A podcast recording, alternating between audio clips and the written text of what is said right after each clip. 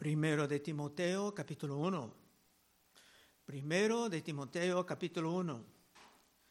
Las cartas de primero y segundo de Timoteo y hasta la carta de Tito van a enseñarnos la manera en que Dios quiere su iglesia organizada y manejada.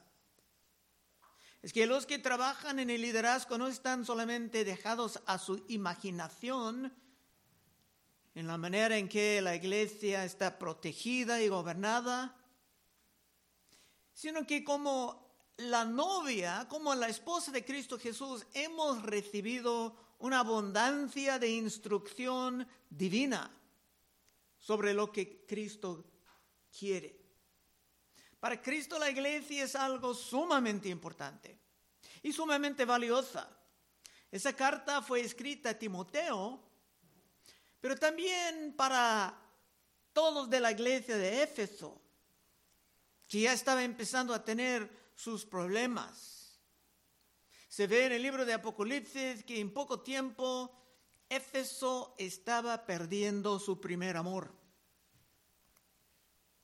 Y San Pablo vio esto llegando, porque dijo a los ancianos de ahí, despidiéndose de ellos para siempre, dijo en Hechos 20:28, por tanto mirad por vosotros. Eso siempre dice a los ancianos, a los al liderazgo, mirad por vosotros y por todo el rebaño que el Espíritu Santo os ha puesto por obispos. Obispo y anciano es el mismo oficio para apacentar la iglesia del Señor, la cual Él ganó por su propia sangre. Vino muy caro. Pero yo sé que después de mi partida entrarán en medio de vosotros lobos rapaces, que no perdonarán al rebaño. Y de vosotros mismos se levantarán hombres que hablan cosas perversas para arrastrar tras sí a los discípulos. La iglesia es algo tan precioso a Cristo que se tiene que estar preparada para los ataques del enemigo en casi cualquier momento. Con esto podemos empezar en versículo 1. Pablo, apóstol de Jesucristo por mandato de Dios, nuestro Salvador, y del Señor Jesucristo, nuestra esperanza, a Timoteo, verdadero hijo de la fe, gracia, misericordia y paz de Dios nuestro Padre y de Cristo Jesús nuestro Señor.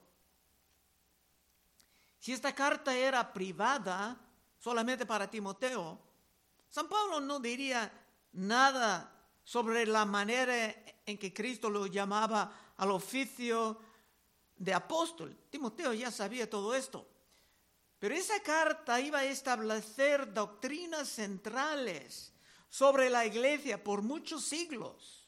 Y por esto Pablo habla un poco de sí mismo. También en esta primera parte se ve la manera en que Dios, nuestro Salvador, está conectado con el Señor Jesucristo, de manera que es claro que Cristo está presentado aquí como Dios en carne. Otra vez uno, Pablo, apóstol de Jesucristo por mandato de Dios, de Dios nuestro Salvador, pero Cristo es nuestro Salvador, exactamente, Cristo es Dios. Y del Señor Jesucristo, nuestra esperanza, a Timoteo, verdadero Hijo en la fe, gracia, misericordia y paz de Dios nuestro Padre y de Cristo Jesús, nuestro Señor. Timoteo está presentado como un hijo verdadero en la fe. Y Timoteo aún era una persona muy joven. Pero Pablo lo vio como capaz de trabajar como ayudante del apóstol y con gran autoridad.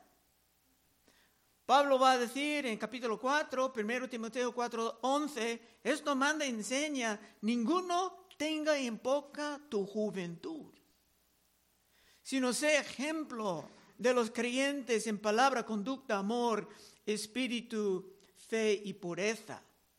En un sentido, Timoteo, era un joven, pero un joven muy valioso. Es que Timoteo vino de, de una familia fuerte en la fe, Más tarde se hablará de su madre, de su abuela. Pablo va a decir en la segunda carta, Timoteo, segundo de Timoteo 1.3, doy gracia a Dios, al cual siervo de, desde mis mayores con limpia conciencia, de que sin cesar me acuerdo de ti en mis oraciones noche y día, deseando verte, acordándome de tus lágrimas, para llenarme de gozo, trayendo a la memoria la fe no fingida que hay en ti, la cual habitó primero en tu abuela Loida y en tu madre Eunice. Estoy seguro que en ti también. Esto es la prueba de que una madre fuerte en la fe y hasta una abuela que toma en serio su asistencia en la iglesia pueden producir hombres y mujeres que serán muy valiosos al reino de Cristo. Pablo aún va a decir algo que pudo ser un poco ofensivo a otros. Pero era la verdad. Filipenses 2.19. Pablo prometía mandar a, a, Timoteo, espero en el Señor Jesús enviaros pronto a Timoteo. Pablo pudo mandarlo porque pudo confiar en Timoteo como alguien que pudo representarlo correctamente. Espero en el Señor Jesús enviaros pronto a Timoteo para que yo también esté de buen ánimo al saber de vuestro estado. Pues ninguno tengo del mismo ánimo y que tan sinceramente se interese por vosotros. Ahora viene la parte que se pudiera interpretar como algo ofensivo. Porque todos buscan lo suyo propio, no lo que es de Cristo Jesús. Pero ya conocéis los méritos de Él, que como hijo a padre ha servido conmigo en el Evangelio. Increíble. Pablo proclama al mundo entero que la mayoría de los hermanos realmente no estaban preocupados para nada de la iglesia, sino por sus propios asuntos. Es que muchos forman parte de la iglesia, pero solamente dan a Dios las migajas que quedan, si hay, sobre sus vidas, buscando lo muy importante para ellos en otra parte.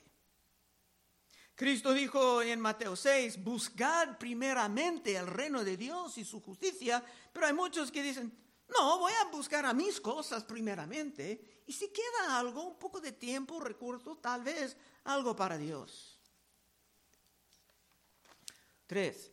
Como te rogué que te quedase en Éfeso cuando fui a Macedonia para que mandase a algunos que no enseñan diferentes doctrinas, ni prestan atención a fábulas y genealogías interminables que acarrean disputas más bien que edificación de Dios, que es por fe, así te encargo ahora. Pablo dejaba a Timoteo, un joven con un gran trabajo, un difícil trabajo en Éfeso. Las distracciones y hasta las malas enseñanzas estaban entrando ahí.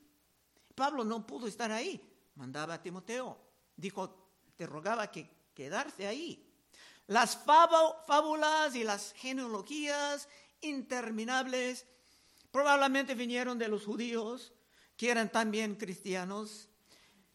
Es que los que no están satisfechos con la palabra, los que no aman la palabra de Dios, frecuentemente buscan temas y doctrinas que vienen de otra parte. Y podemos ver la manera en que en la iglesia católica romana enseñan de un purgatorio que ni está mencionado en las escrituras y poco a poco a través de los siglos se añadieron montones de conceptos y enseñanzas que ni vienen de la Biblia. Y ese peligro siempre está presente. En nuestros tiempos puedes oír de hermanos que supuestamente se fueron al infierno o se fueron al cielo y han regresado con revelaciones muy especiales.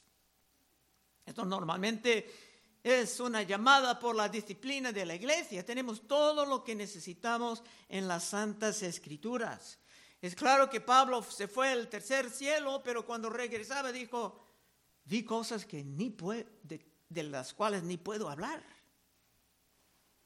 Es solamente cuando los hermanos andan avanzando en su conocimiento de la palabra que se puede decir que la iglesia es saludable. Cinco. Pues el propósito de este mandamiento es el amor nacido de corazón limpio y de buena conciencia y de fe no fingida, de las cuales cosas desfiándose algunos se apartaron a vana palabrería, queriendo ser doctos de la ley, sin entender ni lo que hablan ni lo que afirman. Es solamente la sana doctrina que puede producir una vida pura, limpia, una conciencia tranquila. Siempre hay un mercado, especialmente en este país, siempre hay un mercado para las doctrinas falsas, las distorsiones, no solamente entre los muy ingenuos, sino entre los que prefieren no avanzar en la santidad. Eso está hasta en los profetas, como por ejemplo Isaías. Isaías dice en 39, Dios hablando por medio de Isaías dice, porque este pueblo es rebelde, hijos mentirosos, hijos que no quisieron oír la ley de Jehová, que dicen a los videntes, no veáis, y a los profetas, no nos profeticéis lo recto, Decidnos cosas alegüeñas, quiere decir cosas muy suaves. Profetizad mentiras, dejad el camino, apartaos de la senda, quitad de nuestra presencia el santo de Israel. No querían un Dios santo, por eso tenían que desarrollar sus propios ídolos. Eso es muy aplicable, aplicable a una gran cantidad de las iglesias de este país donde hablan inglés prefieren no oír del tres veces santo, sino prefieren, prefieren tres sugerencias sobre cómo mejorar sus vidas, o sus matrimonios, o sus negocios. Pero nada de un Dios tres veces santo, porque Él sería una amenaza a los ídolos por los cuales realmente están viviendo. Ocho. Pero sabemos que la ley es buena si uno la usa legítimamente. Pablo era experto en los problemas con los judíos. Él mismo era un judío que causaba antes grandes problemas para las iglesias. Por esto, ahora Pablo sabía que si se criticaba a estos maestros de distracción en las iglesias, ellos iban a decir, solamente estamos hablando de la ley y la ley es buena. Pablo anticipando esto dijo en versículo 8, pero sabemos que la ley es buena si uno la usa legítimamente. La implicación es que hay usos legítimos por la ley aún en el Nuevo Testamento, pero también hay usos ilegítimos. Conociendo esto, que la ley no fue dada para el justo, sino para los transgresores y desobedientes, para los impíos y pecadores, para los irreverentes y profanos, para los parricidas, son los que matan a sus padres, y matricidas, para los homicidas, para los fornicarios, para los sodomitas, que son homosexuales, para los secuestradores, para los mentirosos y perjuros, y para cuanto se aponga la sana doctrina según el, el glorioso evangelio del Dios bendito, que a mí me ha sido encomendado. El problema no era la ley en sí, la ley sí es buena, pero la ley fue mandada para controlar a los transgresores. Y los que vinieron con sus distracciones ni estaban honrando la ley de todos modos. El mismo estaba pasando en Romanos, Pablo predicando a Romanos amonestaba a los tales en Romanos 2.17. He aquí tú tienes el sobrenombre judío y te apoyes en la ley, y te glorías en Dios y conoces su voluntad. E instruido por la ley apruebas lo mejor. Y confías que eres guía de los ciegos, luz de los que están en tinieblas, instructor de los indoctos, maestro de niños, que tienes en la ley la forma de la ciencia de la verdad. Tú pues que enseñes a otro, ¿no te enseñas a ti mismo? Tú que prediques que no se ha de hurtar, hurtas. Tú que dices que no se ha de adulterar, adulteras. Tú que abominas de los ídolos, cometas sacrilegio. Tú que te jactes de la ley, con infracción de la ley deshonras a Dios. Porque como está escrito, el nombre de Dios es blasfemado entre los gentiles por causa de vosotros. El contexto de todo esto es que Timoteo tenía que luchar en contra de maestros falsos, personas causando grandes distracciones en la iglesia. La ley es buena para los magistrados, que quiere decir los jueces, para entender las transgresiones que se deben de castigar. Y muchas de estas ofensas se castigan hasta en las culturas paganas que no saben nada de Dios. La ley es muy útil para los que matan a sus madres o sus padres, o para toda forma de asesino, para los sodomitas y los que practican otras formas de perversión sexual, para los secuestradores, para los que mientan aún en la corte, que son perjuros, quiere decir que dan falso testimonio aún en la corte y una de mis mejores definiciones del amor aparece en Romanos 13, un capítulo que habla del magistrado. Después de hablar del magistrado, dice en Romanos 13, 8, no debáis a nadie nada sino el amaros unos a otros. Porque el que ama al prójimo ha cumplido la ley. Porque no adulterarás, no matarás, no hurtarás, no dirás falso testimonio, no codiciarás y cualquier otro mandamiento. En estas sentencias se resume, amarás a tu prójimo como a ti mismo. El amor no hace mal al prójimo, así que el cumplimiento de la ley es el amor. Por esto Pablo empezaba diciendo que la ley no fue dada para el justo. Es que el justo ya está dedicándose al amor de Dios y el amor al prójimo. Y el amor es el cumplimiento de la ley.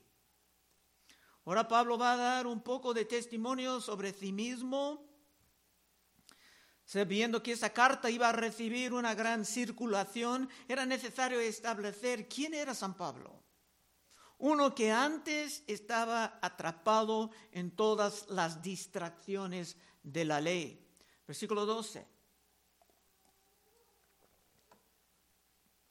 Doy gracias al que me fortaleció, a Cristo Jesús nuestro Señor, porque me tuvo por fiel, poniéndome en el ministerio, habiendo yo sido antes blasfemo, perseguidor, injuriador, mas fui recibido a misericordia porque lo hizo por ignorancia, en incredulidad.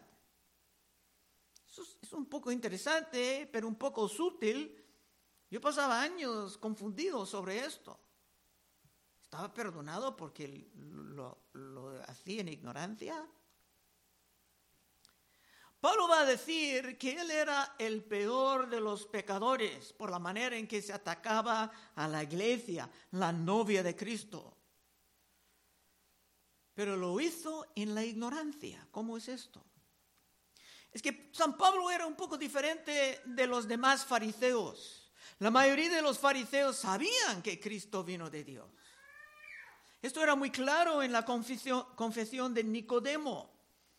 En Juan 3.1 dice, había un hombre de los fariseos que se llamaba Nicodemo, un principal entre los judíos. Este vino a Jesús de noche y le dijo, rabí, sabemos, sabemos que has venido de Dios como maestro porque nadie puede hacer estas señales que tú haces si no está Dios con él.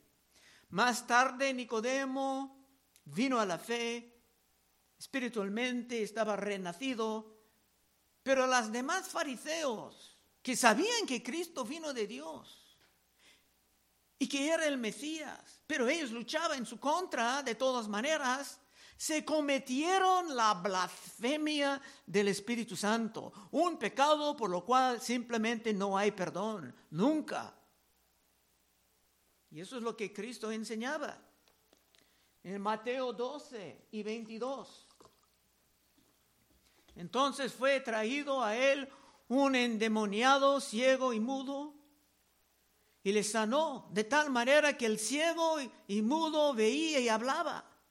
Y toda la gente estaba atónita y decía, ¿será este aquel hijo de David?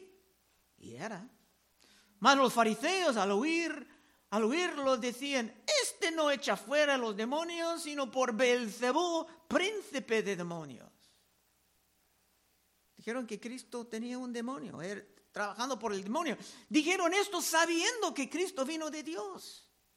Sus calumnias no eran inocentes, o sea, en ignorancia, sino que su maldad era infinita. Continuando ahí, dice, sabiendo Jesús los pensamientos de ellos, les dijo, todo reino dividido contra sí mismo es asolado.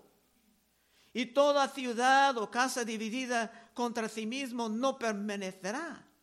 Y si Satanás echa fuera a Satanás contra sí mismo, está dividido.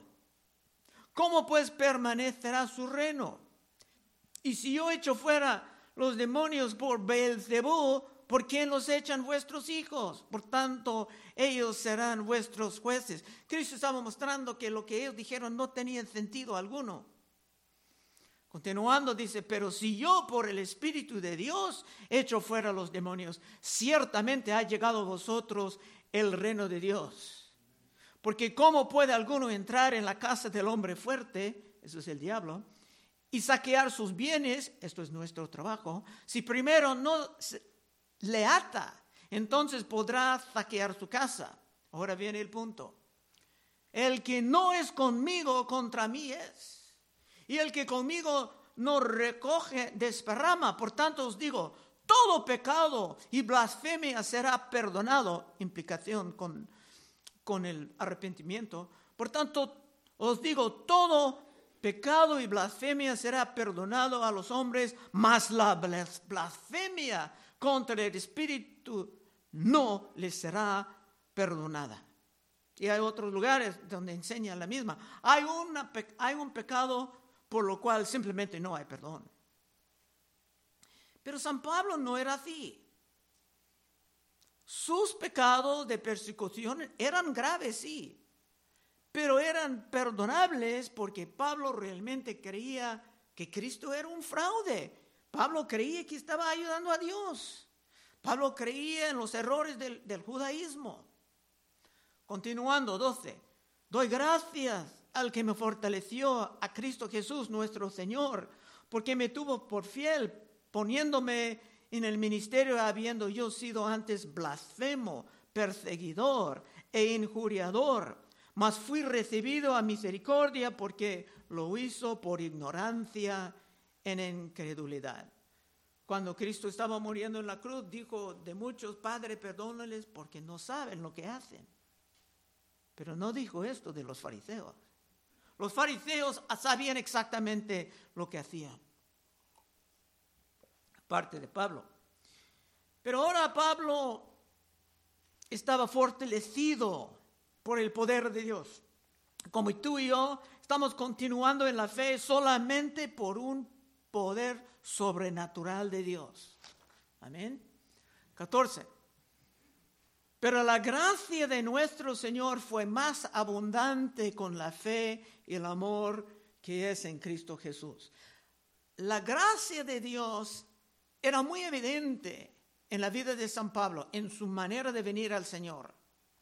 Una persona que antes atacaba a la iglesia duramente. Dice en Hechos 9.1, Saulo, esto era su nombre antes, Saulo, respirando aún amenazas y muerte contra los discípulos del Señor, Vino el sumo, sumo sacerdote y le pidió cartas para las sinagogas en Damasco a fin de que se hallase algunos hombres o mujeres, no solamente atacaba a, a hombres, sino a las hermanas. De este camino los trajese presos a Jerusalén.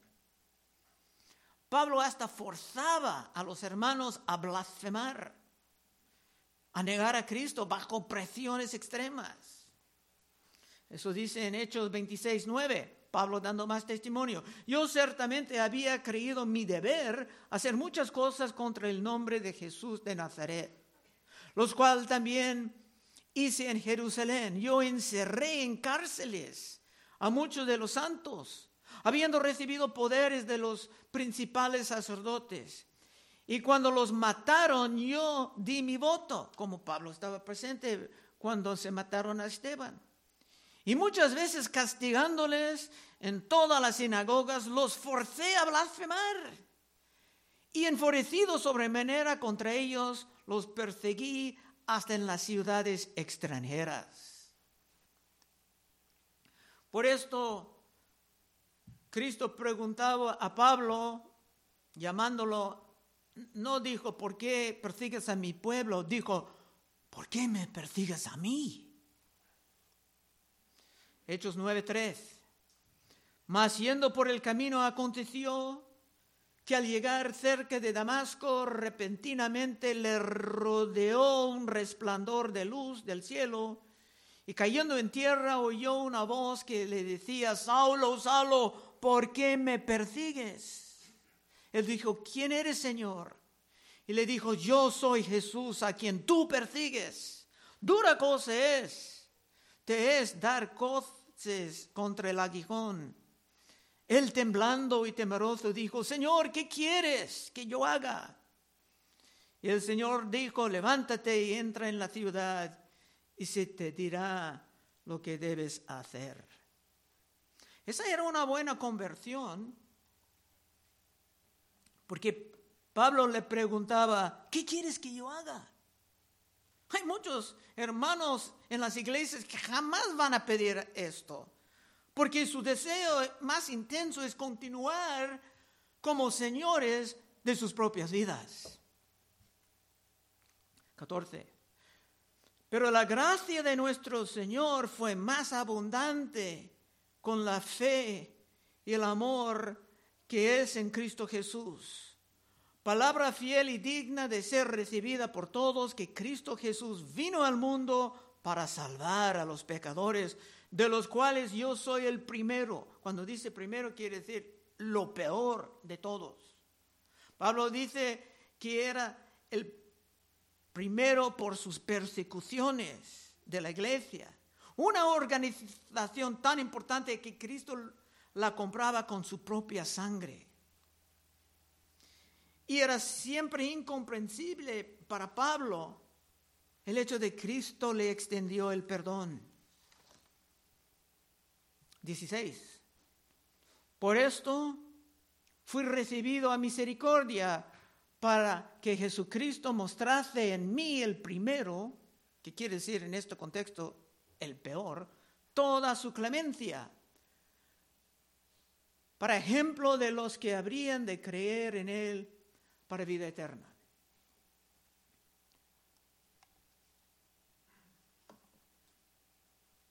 A veces te puedes escuchar o hasta pensar en tu propia mente cosas como, mi tío jamás vendrá a la fe. Es demasiado perdido. O mi prima es seguramente demasiado mala para estar salvada. Pero no es cierto. Dios puede llamar a los más viles de pecadores. Y por eso debemos de orar que Dios salva hasta los capos de los peores carteles, para que ellos salgan más tarde en contra de la delincuencia, predicando en todos lados. Yo vi un testimonio de una mujer que era bastante vil, bastante rica, estaba dueña de muchas clínicas del aborto, pero Dios la salvaba. Y ahora está en la pelea en contra de estos asesinos de los niños. Leí otro testimonio interesante de una bruja que estaba muy avanzada en la astrología, pero ya convertida está divulgando todos los secretos de la oscuridad del maligno. El punto es que Dios puede fácilmente convertir hasta los peores. Y debemos por esto estar orando por ellos, llenando la asistencia de la oración en los miércoles. Amén. Y ahora solamente pensando Pablo en la manera en que estaba salvado, ni estaba buscando a Cristo. Cristo simplemente vino y lo agarraba. Cuando era el malvado Saulo, ahora se tiene que irrumpir en una gloriosa doxología. Doxología, palabra que viene de la griega, quiere decir gloria. 17. En medio de su carta tiene que decir, por tanto, al Rey de los cielos, inmortal, invisible, al único y sabio Dios sea honra y gloria por los siglos de los siglos. Amén. Y todos los que realmente han sido rescatados del lodo, de la miseria del pecado, se deben de sentir algo semejante de vez en cuando. Ahora terminando, estamos casi, casi llegando al fin. Pablo va a exhortar a Timoteo a prepararse para la batalla. Los que andan en el ministerio están entrando en un campo de batalla. 18. Este mandamiento, hijo Timoteo, te encargo, para que conforme a las profecías que hicieron antes en cuanto a ti, aún antes cuando era muy joven, habían profecías, ese hombre va a servir en el ministerio. Melites por ellas la buena milicia. Milicia quiere decir guerra manteniendo la fe y buena conciencia, desechando la cual naufragaron en cuanto a la fe algunos, de los cuales son Himeneo y Alejandro, a quienes entregué a Satanás para que se aprenden a no blasfemar. ¿Eso qué quiere decir? Que Pablo entregaba una persona a Satanás. Pablo estaba exhortando a Timoteo a continuar caminando en la santidad. Porque si el diablo puede hundirte en los pecados groseros, como pasaba con David, será muy difícil o hasta imposible mantener la buena conciencia. De antes que conozco pastores que eran pastores antes y por el adulterio o se perdieron su ministerio o se perdieron hasta su familia y su ministerio. Pero dice aquí que Timoteo tenía que luchar corrigiendo a los falsos maestros, aun si ellos tenían la edad de su padre o hasta de su abuelo. El joven valioso tenía que pelear como un buen soldado, como veremos más tarde en esta instrucción. Y para los que rehusan arrepentirse de su mala falsa doctrina, como Himeneo y Alejandro, se tendrán que estar echados de la iglesia a los brazos de Satanás. ¿Qué quiere decir? Hermanos, que dentro de la iglesia hay cierta protección. Aprendimos en el primero de, Corintios capítulo 7 que aún el esposo incrédulo con una hermana que cree, ese esposo está protegido. El mismo, si el hombre cree y, la, la mujer no. Por esto tu conexión con la iglesia, donde muchos continúan orando por ti, es tan vital. Pero echados fuera, Satanás puede atacar sin restricción. Conclusión. Bueno, en conclusión, si tú quieres empezar este año como uno que va a avanzar el reino de Dios, cumpliendo las razones por las cuales Dios te ha llamado. Puedes pasar al frente en unos momentos y oraremos contigo. Vamos a orar. Oh Padre, te damos gracias que estamos entrando en instrucción sobre la iglesia, lo que tú quieres de nosotros. Ayúdanos todos, Señor, a asimilar esto y especialmente al liderazgo que no estamos aquí para gobernar conforme a nuestra creatividad, sino conforme a lo que tú has revelado. Sigue guiándonos, Señor, y ayúdanos a disfrutar en este año tu bendición sobre todos los ministerios. Pedimos en el nombre de Cristo. Amén. Bueno, hermanos,